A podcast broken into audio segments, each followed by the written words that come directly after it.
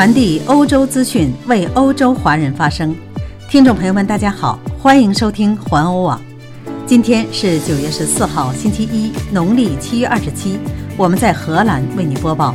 以下是今天的内容提要：中欧达成商品保护协议；华人女导演宋丹丹继女赵婷电影获大奖；世卫组织担心在欧洲关于新冠病毒会出现致命的秋天。英国正在研究口服疫苗针对新冠病毒。路易威登推出时尚面罩。下面请收听详细内容。在中欧视频峰会召开前夕，双方就保护对方出口具有地理标志的食品和饮料达成并签署了一项协议。该协议明显扩大了享有欧盟和中国产品地理标志名称保护的食品数量，并将有助于促进爱尔兰威士忌、羊奶酪和中国郫县豆瓣等高价值商品的贸易。由于这项贸易，中国只能在实际上是真正来自欧洲产地的饮料上批准使用“相伴”这样的名称。这样总共保护了来自欧盟国家的一百种商品和一百种中国产品。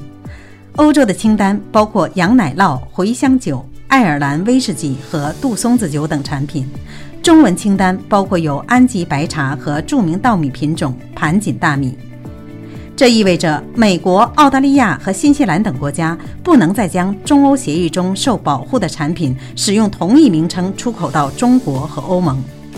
不过，某些类型的奶酪有一个过渡期，比如。原产地以外的奶酪可以使用相同的名字出口更长时间。目前，同名产品仍可以从其他地区进口。在协议生效之前，欧盟仍必须采用许多步骤，这个过程可能还要持续到2021年初才能完成。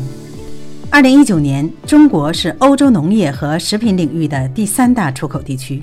去年，欧洲农业和食品部门向中国出口了价值145亿欧元的商品。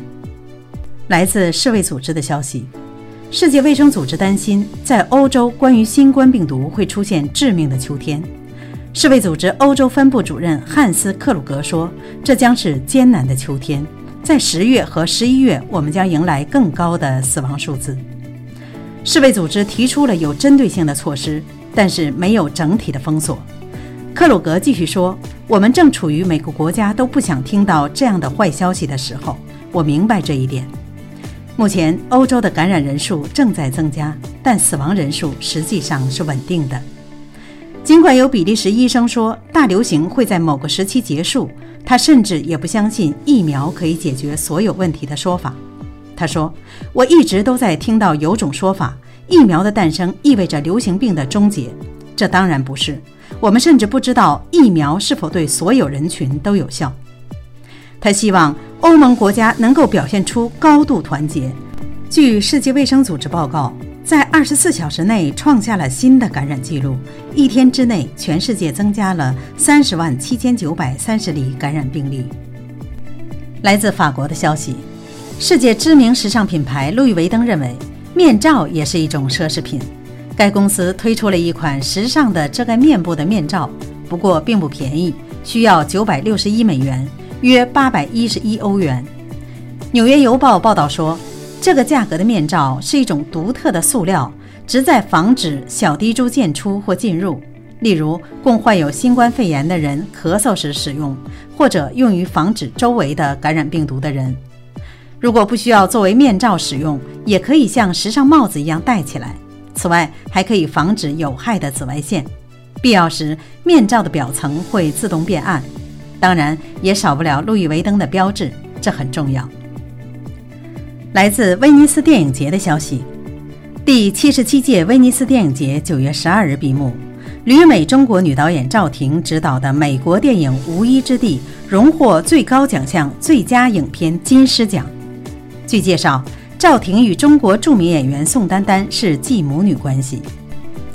据法新社报道。赵婷导演的电影《无依之地》讲述住在移动房车中的女人穿越美国西部的一条忧郁之路。美国女星麦德曼饰演一名六十多岁的寡妇，把她的移动房车变成流动住家，踏上旅途，一路从事季节性工作。赵婷出生于中国北京，但主要在英国和美国长大。赵婷的父亲是赵玉吉，继母是中国著名演员宋丹丹。来自意大利的消息：意大利前总理西尔维奥·贝鲁斯科尼今天离开米兰医院。他发表讲话称：“谢谢你允许我来到这里，这是我一生中接受的最严峻的考验。”这位前政客企业家上周感染了新冠病毒，并住进了医院。